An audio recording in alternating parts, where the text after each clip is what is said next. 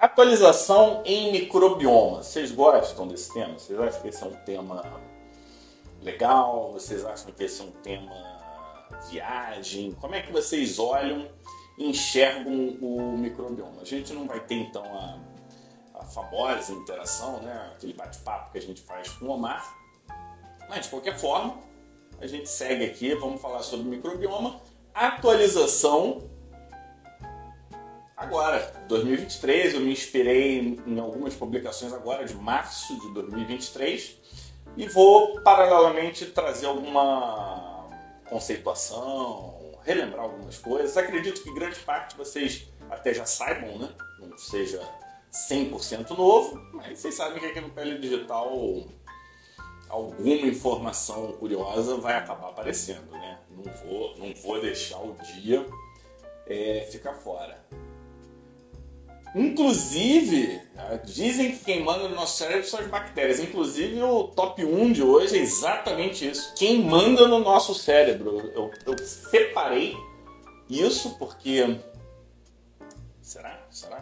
Vou deixar um pouco de suspense, né? Para ver se vocês ficam aqui comigo e ver se assim eu consigo manter a audiência sozinho. Desafio do dia. E hoje vamos falar sobre microbioma, né? A gente vai abordar então algumas notícias interessantes é um objeto de grande interesse da ciência e nos últimos anos tem tido muito estudo. E por que, que a gente tem tido cada vez mais estudo relacionado ao microbioma? Por conta da tecnologia. Agora, com técnicas de metagenômica, a gente consegue fazer um pool genético e associar as informações genéticas às diferentes espécies, grupos, filos. E aí, vamos lembrar então o conceito. No nosso top 5 de hoje eu quero falar sobre o que é um microbioma, né? Como essa comunidade se comunica com o nosso corpo e ao longo da live a gente vai ver se tem alguma coisa prática que a gente possa usar a nossa a nosso favor. Então, o microbioma nada mais é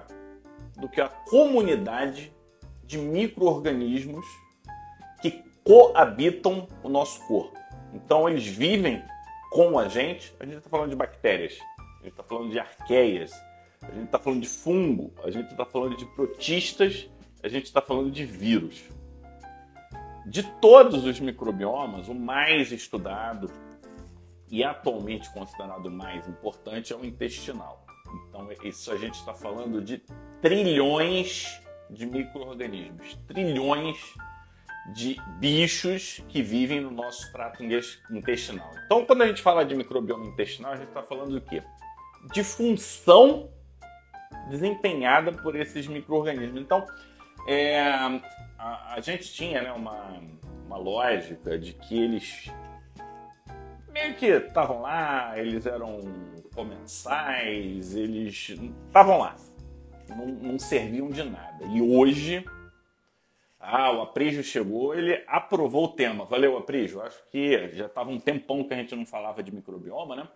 Mas vamos ver algumas funções que a gente já sabe que estão diretamente relacionadas com o microbioma: digestão de alimento, produção de vitaminas e modulação do sistema imunológico. Acho que essas três funções estão diretamente relacionadas ao microbioma. E por que, que ele é importante para a nossa saúde e bem-estar? Né? Os estudos eles têm mostrado que o microbioma vou chamar aqui equilibrado, ele pode prevenir doenças como obesidade, diabetes e doenças inflamatórias intestinais. Então eu trouxe aqui as três funções principais que é digestão, produção de vitaminas e modulação do sistema imunológico. Quem aqui estudou na parte do sistema digestório que a digestão dependia de microbioma? Eu, pelo menos, não tive essa informação lá atrás. Quando o microbioma ele não está equilibrado, ele não está funcionando da forma adequada, a gente tem o, termo disbiose. E aí é um termo aberto. Por quê? Porque a gente não tem o que é necessariamente um microbioma normal. Mas alterações do microbioma hoje estão relacionadas a doenças oncológicas, doenças imunomediadas e distúrbios neuropsiquiátricos. Então a gente está falando de grupos de doenças amplos e muito importantes. E uma pergunta é: a gente consegue hoje usar esse conhecimento a favor em direção à nossa clínica, né? Tipo, eu aqui estou de jalequinho, estou aqui atendendo no consultório. Será que eu consigo usar isso a nosso favor? Então, é, estamos engatinhando, só que hoje já existem testes que analisam a composição do microbioma intestinal. Eu, na prática, ainda não estou utilizando isso porque é, eu tenho um certo receio de interpretar errado. Os estudos eles ainda não, não são desenhados, parecidos, é ainda está em aberto. E se alguém aqui pede, por exemplo, esses estudos genéticos para ver qual que é a composição do microbioma e orientar a dieta a partir desse é, microbioma identificado usar probióticos a partir desse microbioma identificado, prebióticos para refazer essa flora, esse microbioma intestinal, diz aí, eu quero a dica de vocês, né? Então, em conclusão, microbioma é uma área que está mudando, está evoluindo. O médico não pode ficar de fora. E a gente cada vez mais vai precisar entender o que está acontecendo. E agora, muito mais do que remédios, suplementos, a gente vai ter que cada vez mais entender o que, que significa dieta saudável, alimentação saudável, vida saudável e coisas do tipo. Quem, quem tem usado a, a questão do microbioma na rotina, no dia a dia. É, lembrando que hoje aqui a gente está fazendo a gravação do nosso podcast, ele vai para o vai pro ar é, em breve, não sei qual é o dia. E nesse podcast a gente vai conversar, é, vai trazer as questões do microbioma. O microbioma não é só intestinal, a gente tem o microbioma cutâneo. Ele é menos estudado que o intestinal, ele, mas ele também desempenha um papel importantíssimo pele, sabidamente um órgão de interface.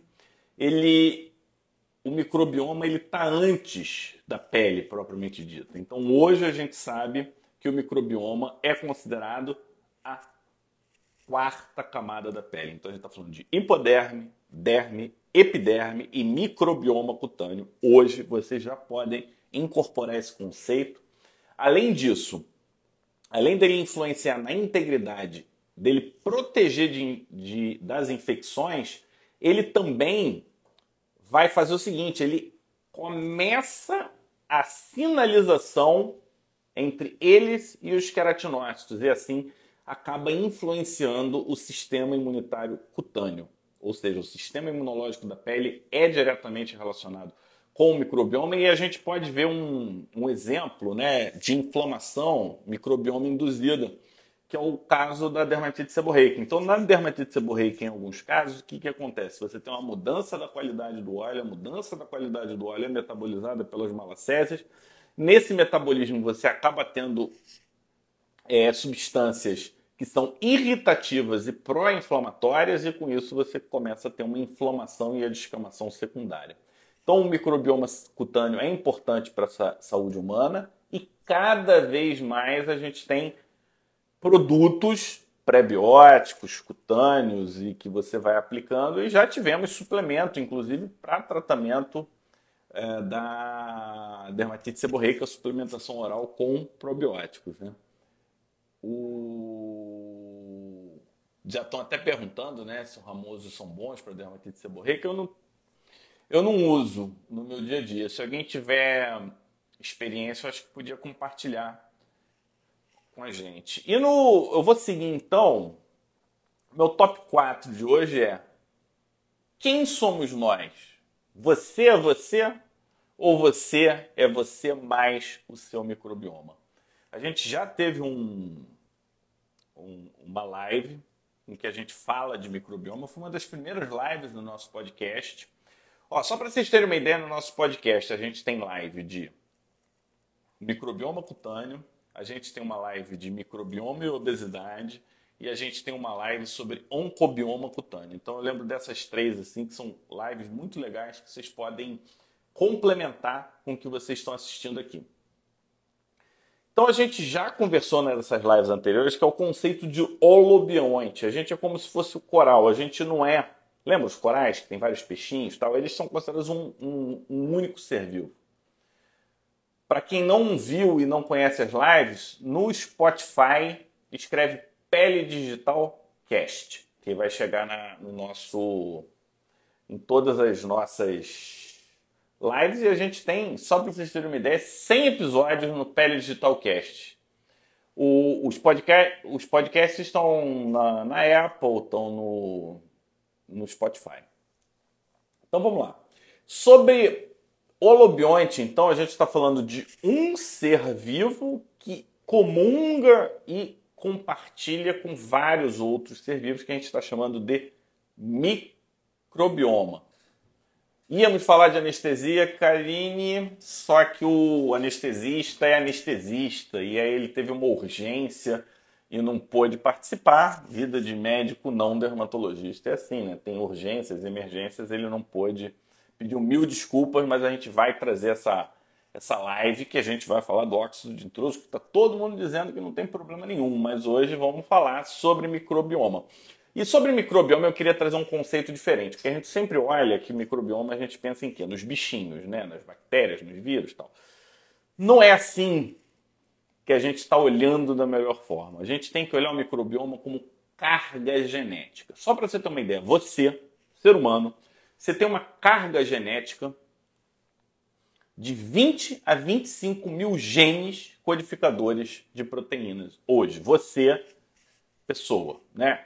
A Vânia, o Fábio, o Omar. O que, que acontece?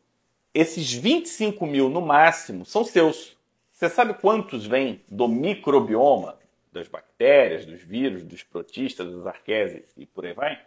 45 milhões de genes 45 milhões de genes codificadores de proteínas. Então a gente tem uma comparação aí de uma carga de produção proteica muito, muito, muito maior, geneticamente falando, do que a nossa, que vem. E aí não, não se refiram a um microbioma, uma bactéria. A gente está falando aqui da coletividade. Isso é que é importante.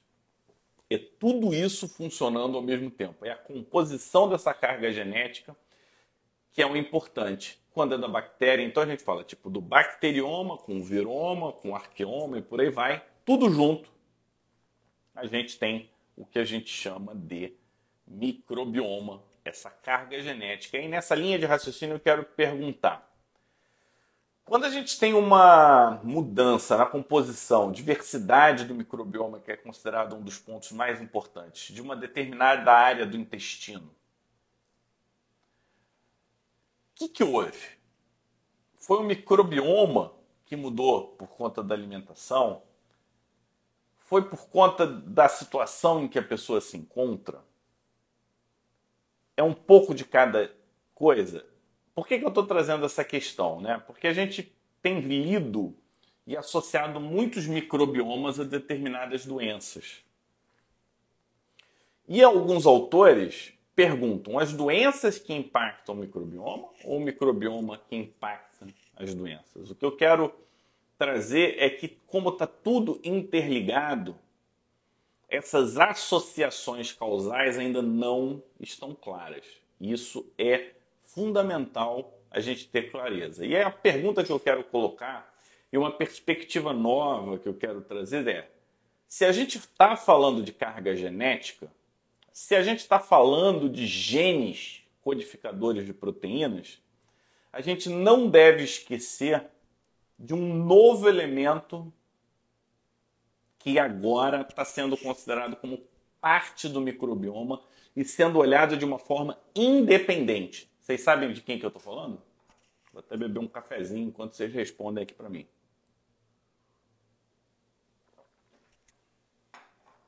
Eu estou falando dos MGE, que de inglês vem Mobile Genetic Elements.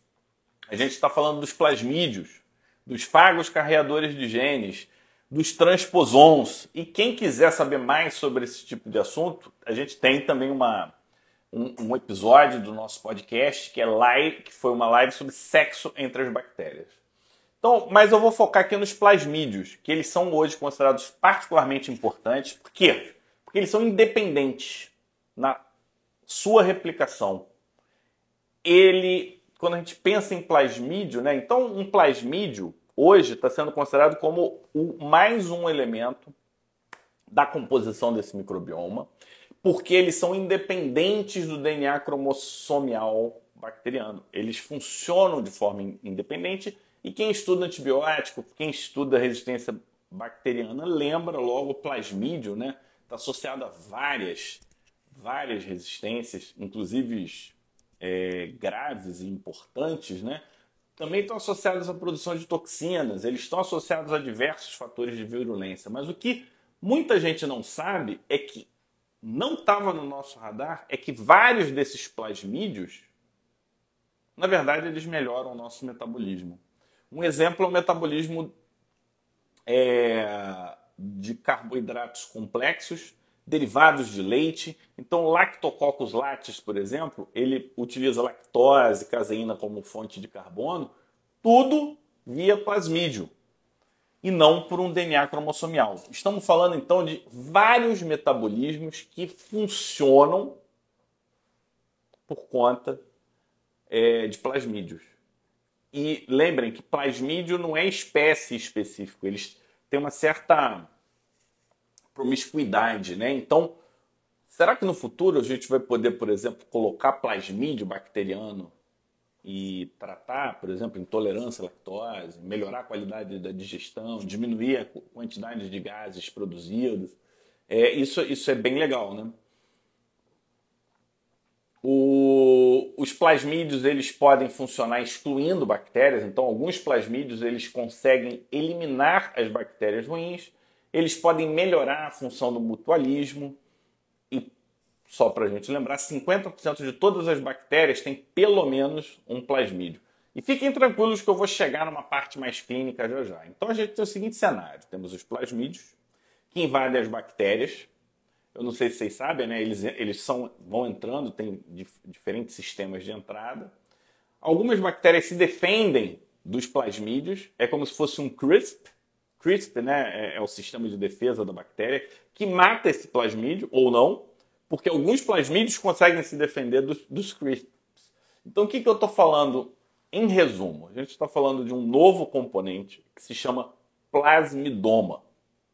A gente está falando do microbioma da bactéria que influencia o microbioma do corpo humano completando o conceito de holobionte. Ou seja, a gente está falando de uma função importante ou não, depende de qual plasmídio, que vai muito além da espécie.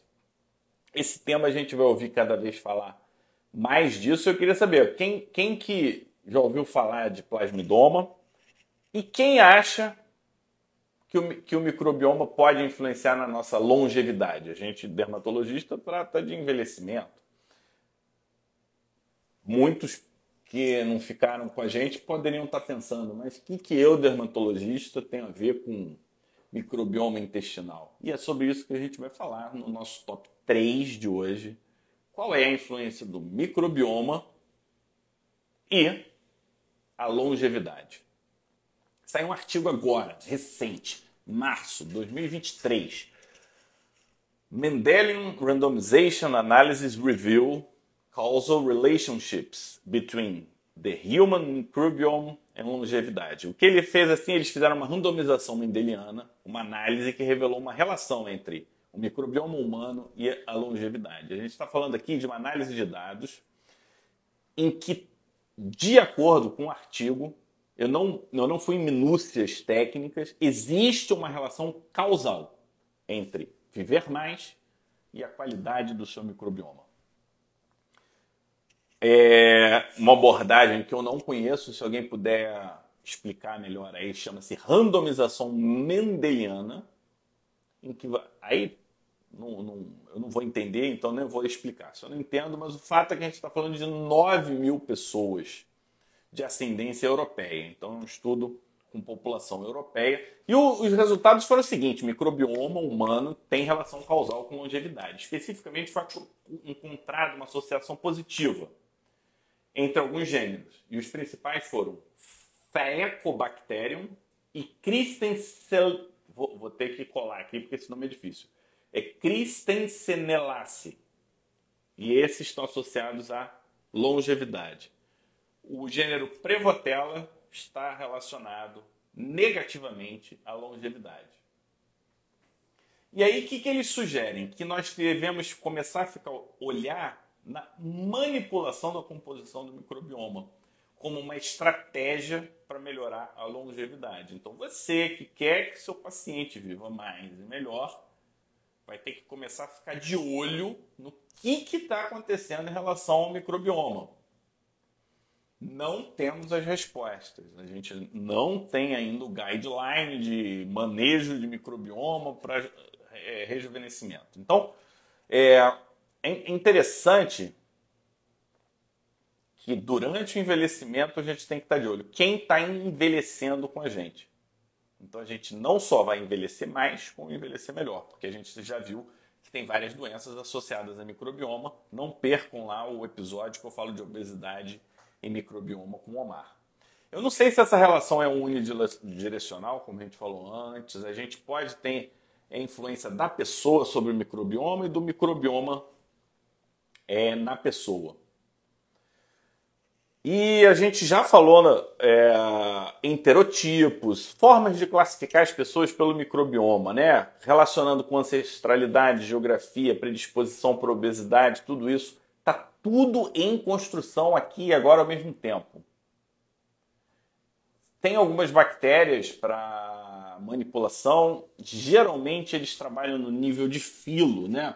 Então eles vêm muito bacteroidetes, firmicutes, é. Então a gente está tá muito nessa, nessa camada. As pessoas não sabem dependendo de, de, do estudo, uma mesma bactéria está associada a coisa boa, coisa ruim. Então, vamos ficar de olho. Aonde eu estou hoje é o seguinte, antes da gente entrar no nosso top 2, o que, que eu percebo, o que, que eu vejo? Eu vejo o seguinte, é...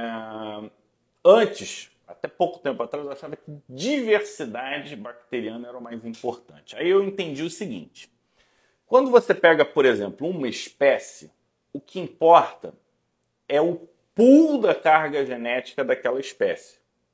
Então, X% produz isso, 40% produz aquilo, é como se cada um fosse especialista numa coisa. Hoje, o importante é o pool da carga genética do todo. Então, às vezes, uma bactéria que é diferente num estudo, ela tem o plasmídio que a outra no outro estudo não tem. Então, a gente vai ter que começar a olhar os metabólitos e as substâncias produzidas por esse pool. Está um pouco complicado, mas eu acho que a gente consegue clarear algumas coisas. E no nosso top 2 de hoje, como não tenho aqui o. Hoje eu estou sozinho, está indo um pouco mais rápido, né? Mas se vocês quiserem perguntar, é, tirar alguma dúvida, vão, vão falando aí. Mas a pergunta no nosso top 2 é: como nós devemos ajudar o nosso microbioma a nos ajudar a envelhecer melhor? Essa. O Mayra está achando complicado, mas eu vou trazer aqui então alguns, alguns pontos que talvez a gente já possa usar a nosso favor. E se eu te perguntar qual é a, o principal fator de influência nossa em cima do microbioma? Chama-se dieta dieta é o mais importante. Esse é o que a gente influencia. A gente influencia pouco a composição inicial, porque isso acontece ao nascer. É, algumas pessoas defendem, né? Então, por exemplo, que o parto cesáreo é pior do ponto de vista de composição de microbioma e que o ideal é que seja vaginal. Então, é, essa é, é a questão, só que você, por exemplo, você nasceu do jeito que você nasceu. Então, como é que vai ser a partir de então? Né? A gente precisa, uma vez a partir do nascimento, modular o nosso microbioma. Lembrar, então, que não necessariamente é a bactéria, e sim aquela função exercida que pode ser por uma outra bactéria ou por um plasmídio. Tá? E parece que o ponto que mais influencia positivamente, é, não tem essa evidência toda, chama-se restrição calórica e jejum. São duas coisas que influenciam positivamente a longevidade, a qualidade do seu microbioma e a sua saúde. Quando a gente come, a gente ativa uma via de sinalização que envolve insulina e o fator de crescimento 1 associado tipo insulínico. E inativa uma via chamada FOX Box ou Transcription Factor, que é o FOXO.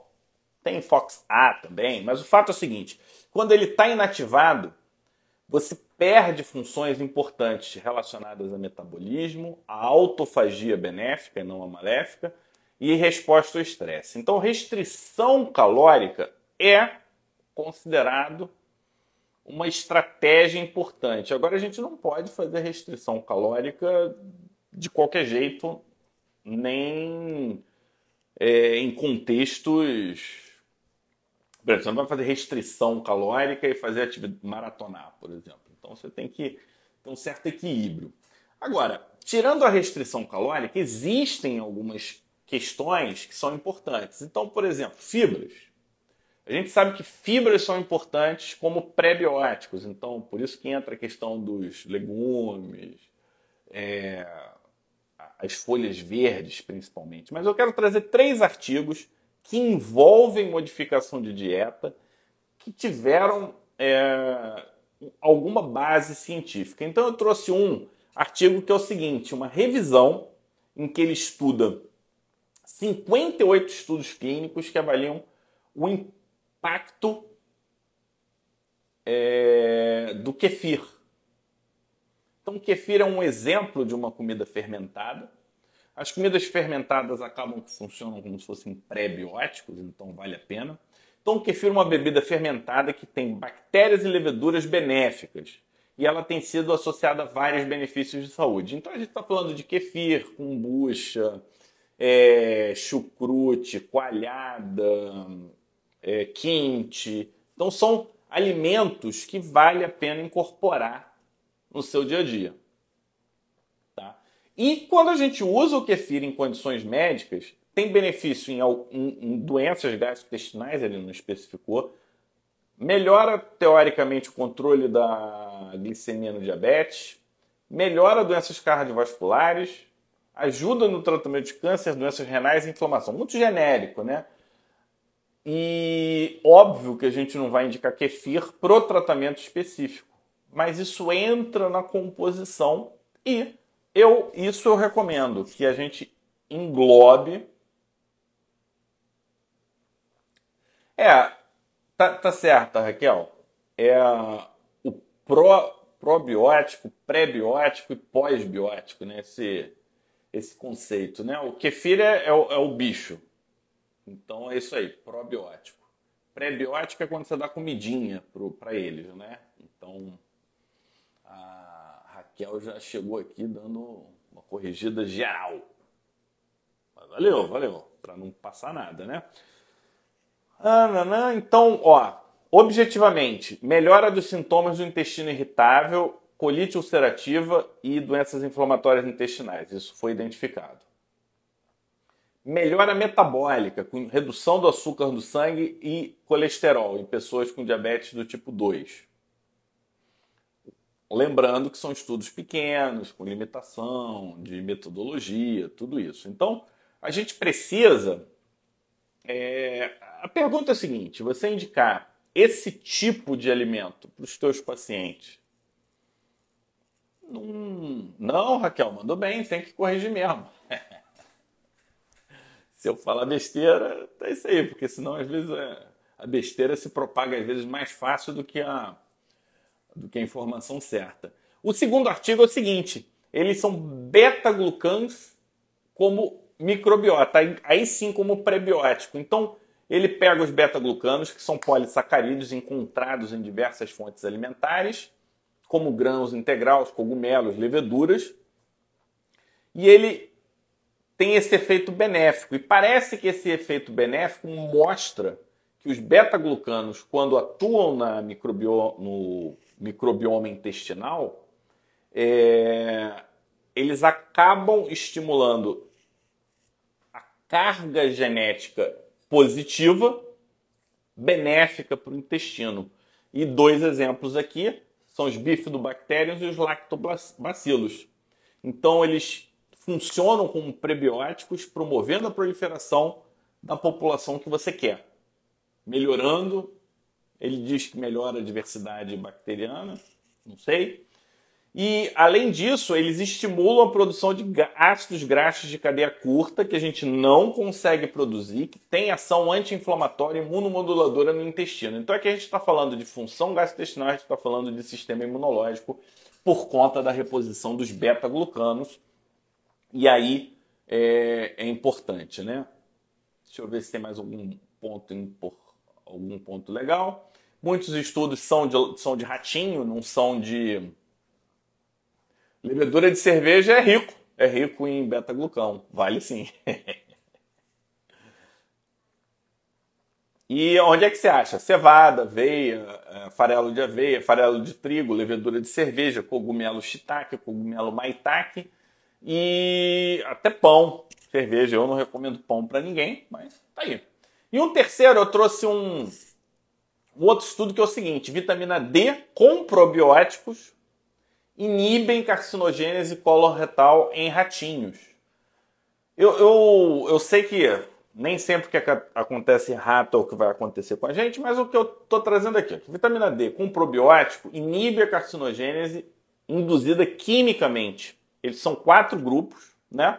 E aí eles compararam vitamina D, probiótico, nada e os dois juntos. E os dois juntos o resultado foi melhor, né? Foi capaz de reduzir significativamente o número de lesões pré-cancerígenas. E isso é muito legal. Então, você associar a vitamina D no contexto do prebiótico está fazendo sentido usando esse estudo é, como base. E aí eu queria, antes de chegar no nosso top 1, a gente está num ritmo mais acelerado. E aí, vocês pegaram alguma dica legal? Vocês acham que dá para usar alguma coisa nesse. Porque eu não gosto do glúten. Eu acho o glúten surreal de ruim. Ele mimetiza moléculas, causa doença, tem sintomas e ele não ele é desnecessário. É, e a qualidade do trigo, né? Eu acho que se a gente tivesse acesso a um trigo melhor, talvez eu fosse menos radical. Não, eu não disse como eu prescrevo a vitamina D, não, Apris. Eu não tenho assim uma uma estratégia fixa. Eu só faria a vitamina D diária, se a pessoa puder manter na, na receita e não faria aquele sistema de vitamina D semanal, né? Que eu estou vendo que algumas pessoas estão fazendo agora 7 mil unidades por semana. É... Eu prefiro dose diária. Como é que vocês prescrevem? E, e, veja bem, toda essa parte minha do, de como eu faço, 400 unidades por dia e tal, é, é impressão, tá? Não necessariamente é, é, a, é, a, forma que todo mundo tem que fazer. É diferente de algumas situações. Eu estimulo mais o consumo dessas comidas fermentadas do que comprimido. Eu ainda não tô, ainda não tenho equilíbrio desse desse como é que eu posso dizer? qual é a melhor bactéria para a pessoa consumir. Né? Então, coalhada, quem tem acesso a quente, dependendo de onde você mora, você tem acesso, kombucha. Eu só olho também se tem muito carboidrato, né? Porque às vezes eles põem açúcar para melhorar. Antigamente era o Yakult, né, que a gente consumia, né? Então, vai. Eu queria eu queria trazer pra gente agora o nosso top 1. Será que o microbioma manda na nossa mente? Será que o microbioma nos domina? E aí eu quero começar trazendo um artigo também de março de 2023, tudo novinho, fresquinho pra gente aqui. Eu não. Em Nebraska, eu não tenho pão, mas eu tenho aqui os artigos saídos do forno para todo mundo aqui. E aí a gente. O, o artigo é o seguinte: o microbioma intestinal na desordem da ansiedade social uma evidência de composição alterada e de função alterada. Esse é um artigo de revisão. É, a Maria falou, acho que sim. Eu não sei, acho que sim de quê? É, e aí esse artigo ele faz o seguinte, ele faz uma revisão de vários estudos do papel do microbioma intestinal no transtorno de ansiedade social. E os res resultados indicam o seguinte: que indivíduos com transtorno de ansiedade social apresentam alteração na composição e função do microbioma intestinal em comparação com indivíduos saudáveis. Então existe diferença. Essas alterações incluem diminuição da diversidade microbiana, que hoje eu leiria como alteração da diversidade funcional, aumento de bactérias patogênicas, então algumas espécies realmente são ruins, diminuição das bactérias sabidamente boas. Por quê? Porque eles afetam a produção de neurotransmissores, alguns hormônios relacionados ao estresse e influenciam o sistema imune. O sistema imune indiretamente leva a cansaço e o cansaço ele vai influenciando, né? Eles sugerem aqui, enquanto antes da sugestão, a Arlete está falando que o trigo domesticou homens homo sapiens, quem era coletor e caçador, segundo o livro. Não, acho que o trigo é importante. Não sei se o problema é o trigo, acho que é o trigo moderno. Eu acho que esse é o. Até quando a gente tem, por exemplo, come pão na Itália é, e come o pão daqui, é diferente. E para quem tem sensibilidade a glúten, também tem uma, sensibilidade diferente. Vocês passam a experiência de vocês aí quando vocês viajam, comem pão lá na Itália, quem é, e come aqui, tem diferença? Não tem diferença? É, e aí eu queria trazer que situações específicas do, da nossa saúde mental já sabemos estar relacionadas ao microbioma. Então, ansiedade e depressão. Temos estudos que mostram que indivíduos com ansiedade e depressão tem alterações na composição do microbioma intestinal. Distúrbios alimentares indicam que o microbioma intestinal influencia o comportamento alimentar. Então, não apenas a parte digestória, também influencia o seu comportamento, influencia o seu apetite, com influência direta na composição corporal é, da pessoa. O microbioma pode afetar a resposta ao estresse e à ansiedade. Então você pode ter uma resposta ao estresse pior e a percepção ao estresse. Olha aqui, o colega está perguntando como é que melhora esse microbioma. Eu prescrevo, a colega já está dizendo que prescreve probióticos em cápsulas ou pó. Tem várias formulações. É, às vezes eu uso, eu ainda não tô Cíntia, sabe aquela eu faço isso para pacientes selecionados. Eu, eu, começo com um discurso, eu converso. Se a pessoa comunga e começa a se interessar, aí eu vou trazendo a questão da, dos alimentos fermentados. Eu, eu, não faço isso como se fosse, olha, aqui você vai ter que tomar esse tal. Eu faço diferente. Eu faço diferente. Outro impacto direto é no sono. Microbioma está relacionado à regulação e o ritmo circadiano, e com isso impactando humor e comportamento. Caraca, é direto, direto.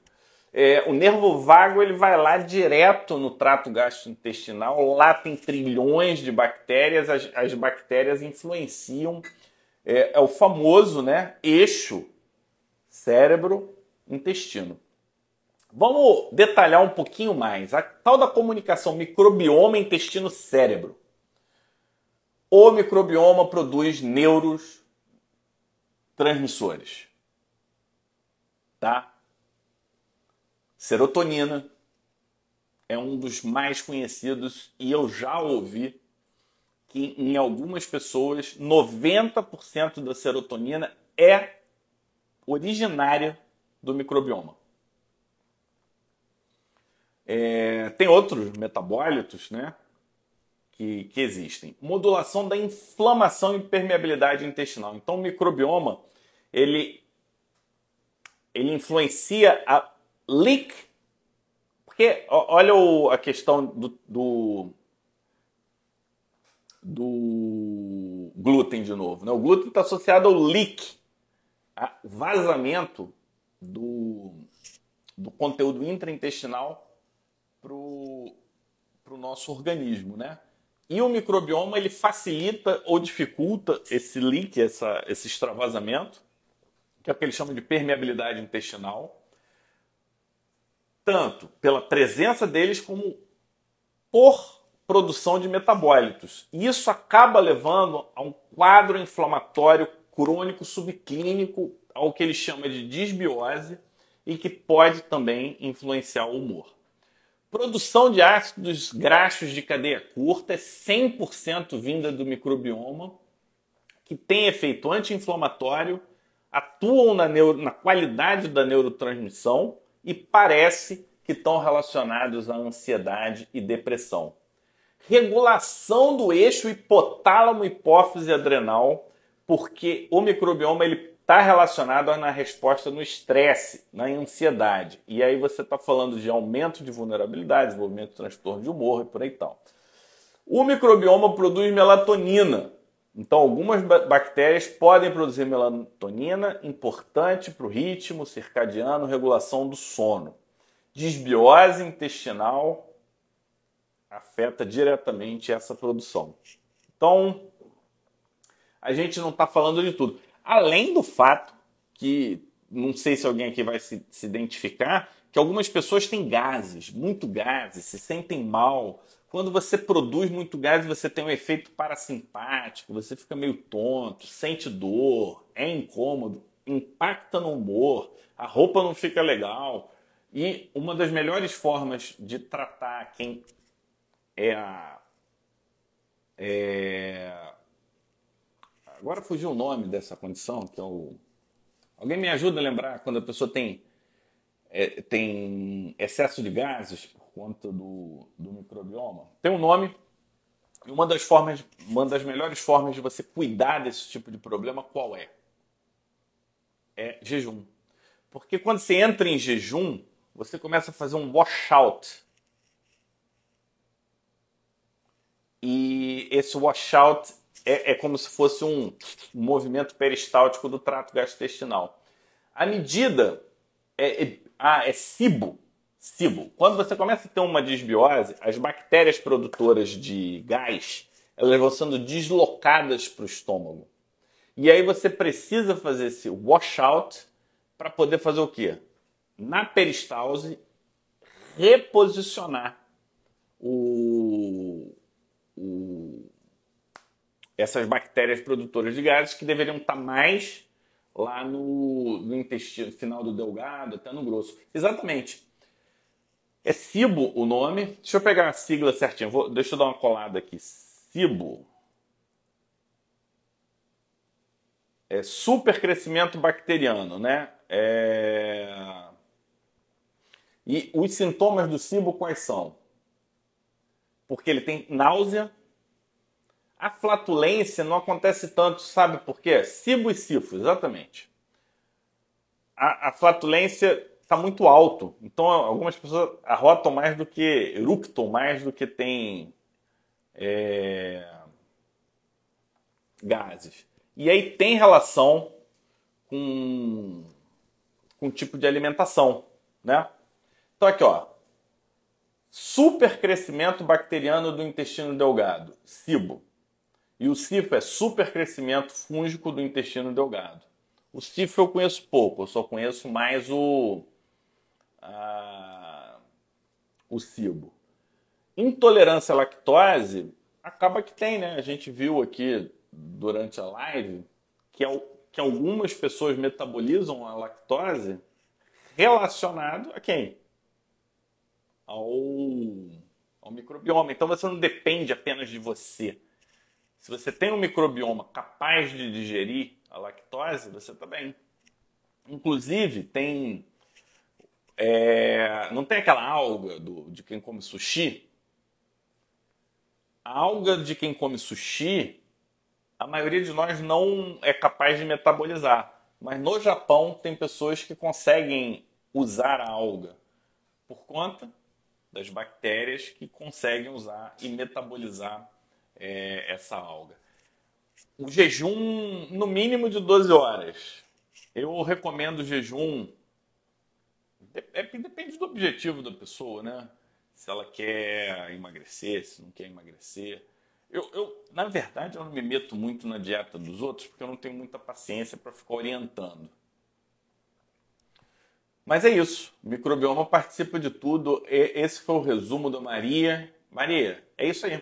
A gente está falando de 25 mil genes produtores de proteínas que vêm de você e 45 milhões que vêm do microbioma.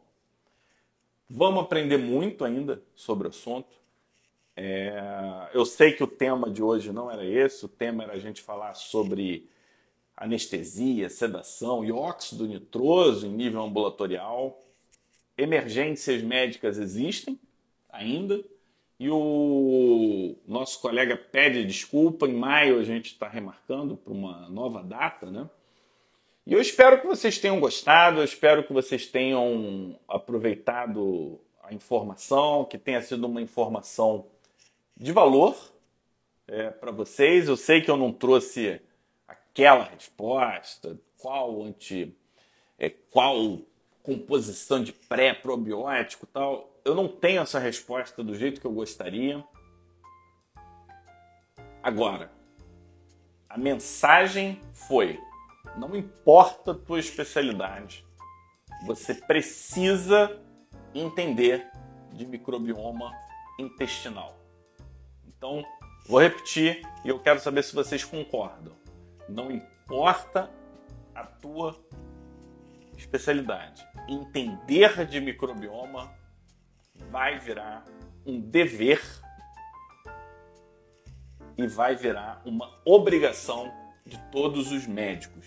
Relembrando, nós temos live sobre microbioma cutâneo, live sobre oncobioma, a gente tem live sobre microbioma e obesidade. Então tá lá, tá disponível, é, é, é informação ainda bem atual. É uma informação que infelizmente a gente não conversa tanto em congressos, a gente tenta trazer de uma forma muito categórica e esse tá construindo, a gente está construindo tudo isso. Agradeço se vocês gostaram da live de hoje. Compartilha, recomenda para o colega médico. Aqui é, um, é uma live aberta, mas o ambiente é para nós médicos, é um linguajar mais voltado para o médico. Eu não trago tanta é, terapêutica, mas se você não for médico e quiser compartilhar com seu amigo que tem interesse, quer entender um pouquinho mais sobre o microbioma, vamos envelhecer melhor. Nós, com os nossos amigos, bactérias, vírus, protistas, arqueias e plasmídeos. Todas essas lives elas ficam, elas viram podcast, então estão lá no, no Spotify no link da bio tem lá, Pele Digital Cast. Clica lá que vai para lá.